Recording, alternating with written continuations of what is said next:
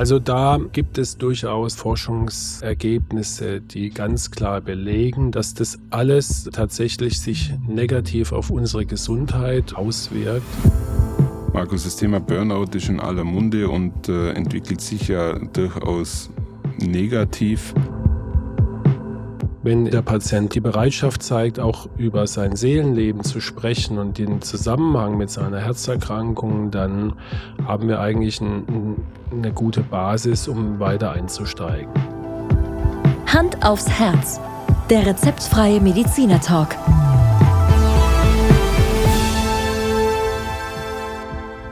Hallo und herzlich willkommen bei Hand aufs Herz. Geschichten rund ums Herz mit professioneller Begleitung von Dr. Markus Knapp. Mein Name ist Thomas Krug und ich freue mich auf die heutige Folge. Hallo Thomas. Markus, kannst du dich auch nur daran erinnern, dass wir diese To-Go-Folgen gemacht haben mit zehn Fragen? Ich glaube, das hast du schon verdrängt. Überhaupt nicht. Ähm, ist, glaube ich, noch gar nicht so lange her, dass wir das gemacht haben. Und es war mal wieder Zeit. Also äh, Wissen kompakt gebündelt in zehn Fragen mit kurzen Antworten zum schnellen Genuss beim äh, Zubereiten des Abendessens oder Morgentoilette oder Fahrt ins Büro oder wo auch immer.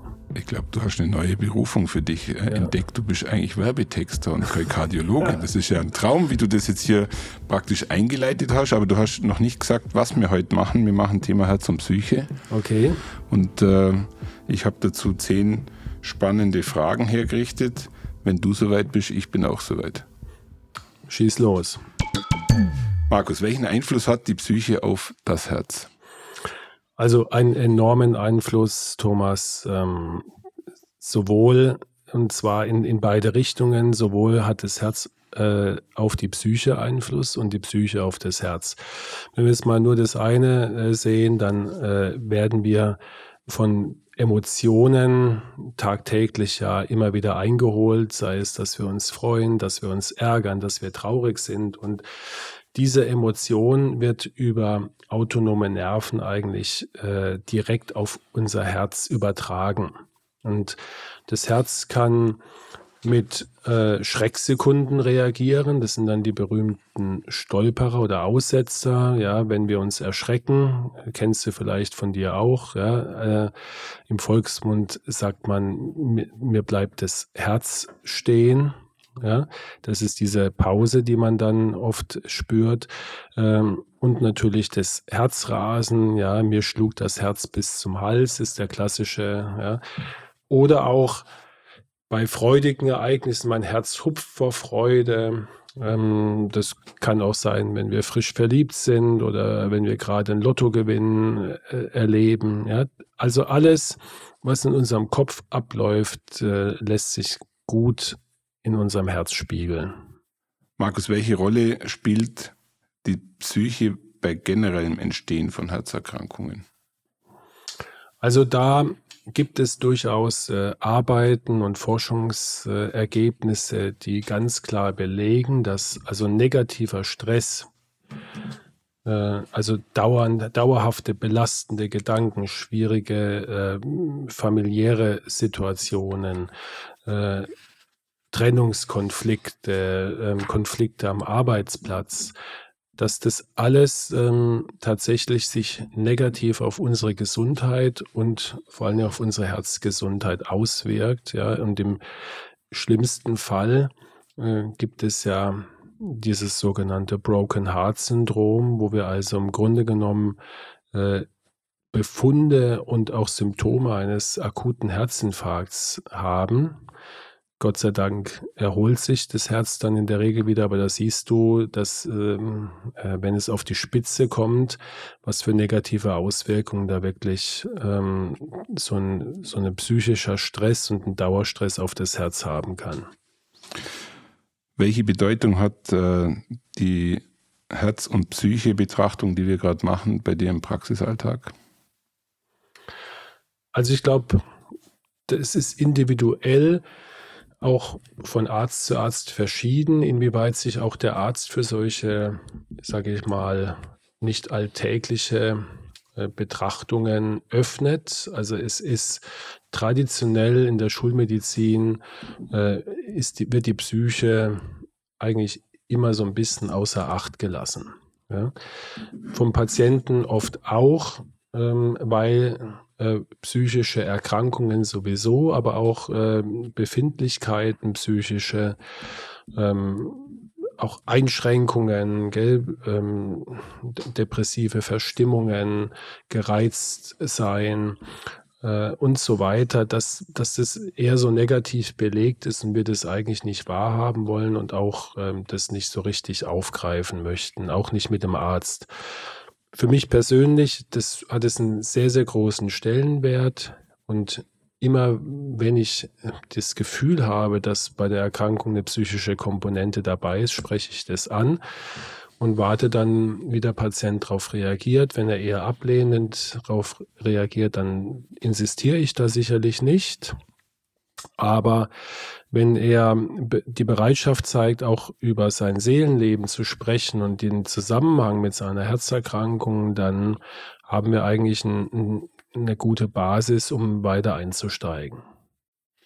Markus, die psychologische Betreuung im Umfeld äh, der kardiologischen Behandlung, ist es ein, ein Vorgang, der von den Krankenkassen oder generell auch bei dir in der Praxis normalerweise umgesetzt werden kann oder ist es etwas, was nur, sage ich mal, sehr speziellen Fällen angewendet werden darf? Ja, also Leider trifft letzteres zu, also die, das Feld der Psychokardiologie, die es ja wirklich auch gibt, dieses, diese äh, Zusatzbezeichnung. Und ähm, zu der ich mich letztes Jahr qualifiziert habe, was für mich eine sehr große Bereicherung war, ist leider die Situation so, dass wir gerade im ambulanten Bereich überhaupt keine Möglichkeit haben, ähm, das so anzubieten, dass wir das auch kostendeckend anbieten können. Ja, weil die sprechende Medizin, das gilt jetzt nicht nur in der Kardiologie, sondern auch in vielen anderen Bereichen, ähm, nicht so vergütet wird wie die äh, Medizin mit Geräten. Und das ist eigentlich sehr, sehr schade. Ja. Wir können also de facto so äh, psychokardiologische Explorationen und auch äh, Behandlungen, Therapien eigentlich nur außerbudgetär anbieten. Das heißt, der Patient muss es äh, selber bezahlen, weil es sich sonst im Praxisalltag mhm. einfach nicht umsetzen lässt. Was sehr, sehr schade ist. Ich hoffe, dass äh, die Krankenkassen und äh, die entsprechenden Gremien, Gremien, dass man da im, im Lauf der Zeit eine Lösung findet, dass es wirklich flächendeckend angeboten werden kann. Äh, auch im stationären Bereich ist da noch großer Nachholbedarf. Es gibt einige wenige Zentren, die natürlich überlaufen sind und auch hier besteht wirklich äh, noch, noch Ausbaufähigkeit in deiner Jahr, jahrelangen Erfahrung zum Thema äh, Kardiolog kardiologische Problemfälle hättest du gerne mehr Zeit, um das Thema Psyche in deiner Praxis zu bearbeiten? Ja, also das deckt sich ja mit dem, was ich eben gesagt habe. Und ich habe ja aus gutem Grund diese Ausbildung gemacht, weil mich das Thema erstens interessiert und weil ich natürlich weiß, dass man äh, sehr, sehr vielen Menschen, sehr vielen Betroffenen damit wirklich helfen kann. Mit, mit sehr einfachen Methoden, mit einfachen Gesprächsmethoden, mit Zuhören, ähm, mit, äh, ja, wie, wie, wir sagen, ähm, Empathie. Ja? Und dafür brauchen wir die nötige Zeit. Und zwar auch Zeit, ähm, in einem, ja, in einem gewissen Setting. Es hilft ja auch nichts, ähm, wenn der Patient das Gefühl hat, dass das Wartezimmer draußen mit, mit 20 Patienten belegt ist und, äh, und ständig befürchten muss, dass der Arzt jetzt ähm, äh, aus Zeitgründen das Gespräch abbrechen muss oder, oder auf Eile drängt. Also das muss wirklich eine geeignete ähm, Umgebung sein und ähm, wie ich eben schon gesagt habe, die existiert leider im Moment nicht, sondern man muss sich da wirklich extra Zeit nehmen, extra Sprechstunden. Ja? Und wenn die nicht vergütet werden, dann mhm. äh, haben wir da ein Problem.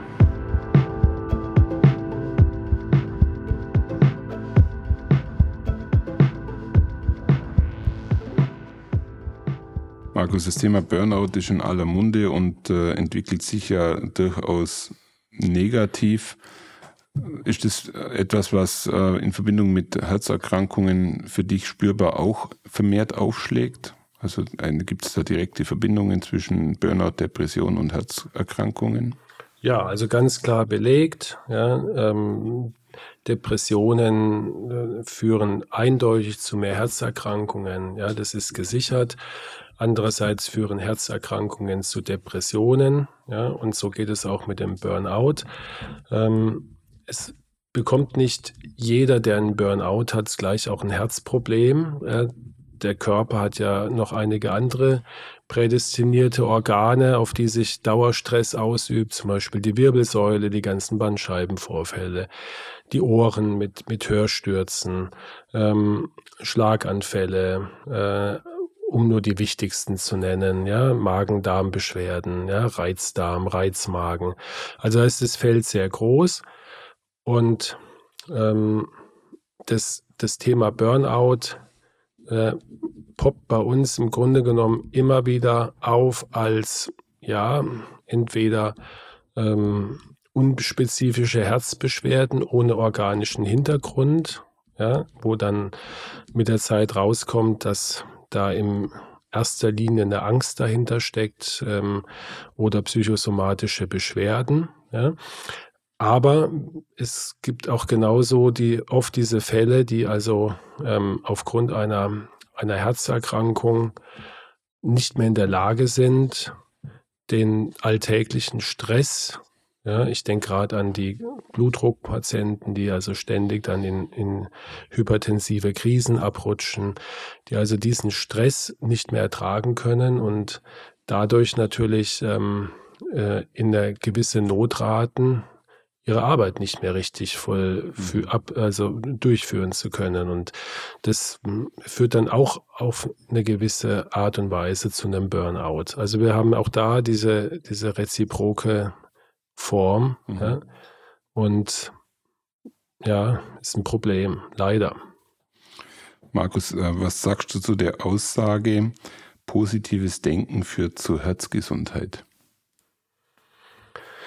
Ja, die Oder Herzgesundung. So, die ist mir so ein bisschen banal, ja, weil ich, ähm, weil ich nicht der Meinung bin, dass äh, man äh, Probleme, die man im Alltag hat, ja, äh, einfach lösen kann, indem man sich mantramäßig einen Satz äh, vorliest, ja, und in dem Moment, wo ich ihn lese, glaube ich ihn schon selber nicht mehr. Ich habe da einen anderen Ansatz, ähm, sondern ähm, natürlich ist es nicht gut, wenn man alles negativ sieht. Ja? Mhm. Ähm, aber ich würde eher den Ansatz wählen, dass man die Probleme, die es gibt, anspricht, sei es mit seinem Arzt oder mit seinem Kardiologen oder zu Hause auch mit, mit seinen äh, Angehörigen, mit seinem Partner und über eine Analyse, was eigentlich äh, zu äh, der Situation geführt hat, Lösungen sucht, ja, Kompensationsmechanismen sucht, mit denen man diese Lösungen ähm, findet und auch anwenden kann. Ja, und wenn man dabei noch gute Laune hat und sich ab und zu mal morgens im Spiegel lächelnd begrüßt ähm, und sagt, heute ist ein schöner Tag und es wird, wird ein schöner Tag, dann, dann ist es natürlich hilfreich. Aber ja. in der, äh, sagen wir mal, Einfachheit, wie du das jetzt eben in einem Satz zusammengefasst hast, finde ich das ein bisschen, ja, für mich zu banal. Markus, wie weit werden die Angehörigen in den Prozess Herz und Psyche mit eingebunden? Ähm, in der Regel gehören die Angehörigen ein Stück weit immer dazu. Meistens sind sie nicht dabei, weil ja so eine, ja, so eine Sitzung auch relativ intim ist und ähm, man möchte manchmal auch nicht, dass die Angehörigen oder der Partner das auch alles so mitbekommen. Ja. Ähm, es gibt natürlich Situationen, da ist genau der Partner das Problem. Mhm. Und ähm, dann ist es natürlich hilfreich im Sinne eines Mediators, dort vielleicht auch mal den Partner mit, mit äh, ins Boot zu holen. Ja. Ähm, es gibt aber auch tatsächlich äh, Fälle, wo von Anfang an der äh, Partner mit bei einem Gespräch dabei ist, auf Wunsch des anderen und zur Unterstützung. Ja, also gerade hm, bei Männern sehe ich das häufig, die nicht in der Lage sind, oft ähm, über sich und ihre Emotionen zu sprechen und ähm, die Frau so manchmal den Anschucker dazu äh, bringt und sagt, du hast doch immer gesagt oder du bist doch immer so, gell? und dann äh, stimmt dann der Mann zu und erzählt dann oft noch seine Version. Also von daher ähm, gehört natürlich in jede Form einer Therapie ähm, die Angehörigen direkt oder indirekt dazu. Markus, wir sind bei der Frage 9. Du hast es gleich geschafft und die letzte verspreche dir jetzt schon ist eine ganz einfache Frage. Ich hätte jetzt eine spezielle Frage. Viele Menschen sind von Schlafstörungen ähm, ja, geprägt wie weit kann Schlafstörungen äh, auch zum Thema oder mit dem Thema Herzerkrankungen zusammenhängen? Also es gibt ganz klare äh, Formen der, der Schlafstörung, nämlich das sogenannte Schlafapnoe-Syndrom, die ähm, zweifellos mit einer, mit einer erhöhten Rate an Herzproblemen einhergeht. Und mhm. wenn es nur erhöhte Blutdruckwerte sind, aber auch äh, andere Erkrankungen im Herz-Kreislauf-Bereich sind äh, häufiger damit assoziiert.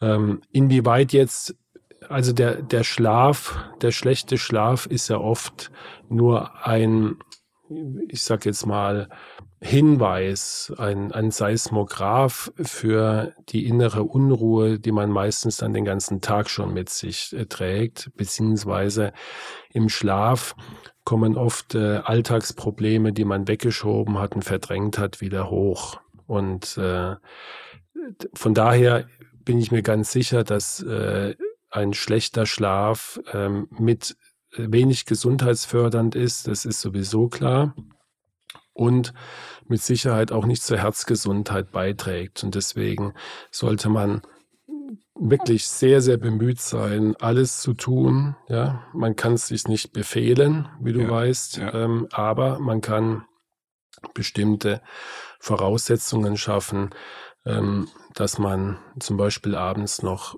eine Art von Meditation macht, dass man äh, schöne Musik hört, dass man ab einem gewissen Zeit sein Handy oder Tablet weglegt, dass man auch gewisse äh, belastende Themen oder Gespräche nicht am Abend führt, dass man nicht um 10 Uhr noch voluminös zu Abend ist. Das sind nur jetzt ganz wenige Beispiele, mit der man äh, für einen ja, erholsameren Schlaf sorgen kann ist natürlich keine Garantie. Wovon ich komplett abrate, abrate sind Schlaftabletten. Ja? Mhm. Dann hat man zwar das Gefühl, man hat geruht oder geschlafen, aber der Schlaf, den man dadurch erreicht, ist leider nicht gesund. Markus, letzte Frage. Eigentlich hast du dir schon fast ein bisschen beantwortet. Was tust du für deine Psyche?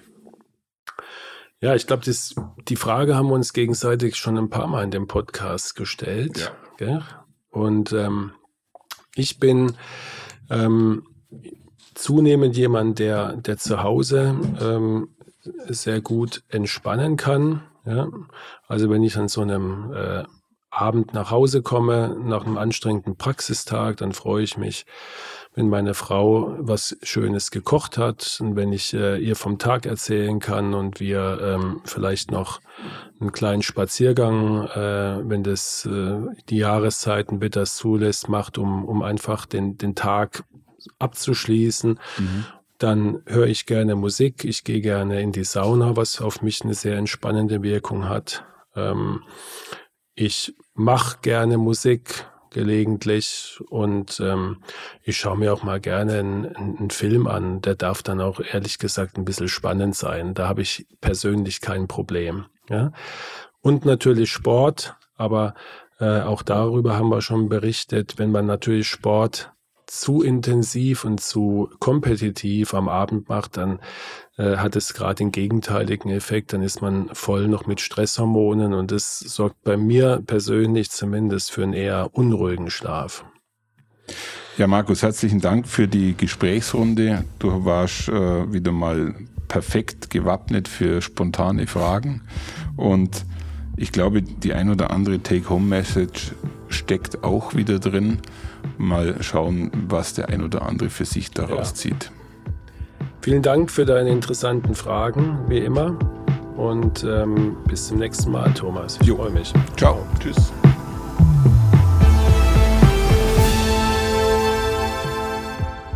Schauen Sie mal bei uns vorbei unter www.handaufsherz-podcast.de und bleiben Sie immer über uns auf dem Laufenden auf unserem Instagram-Account.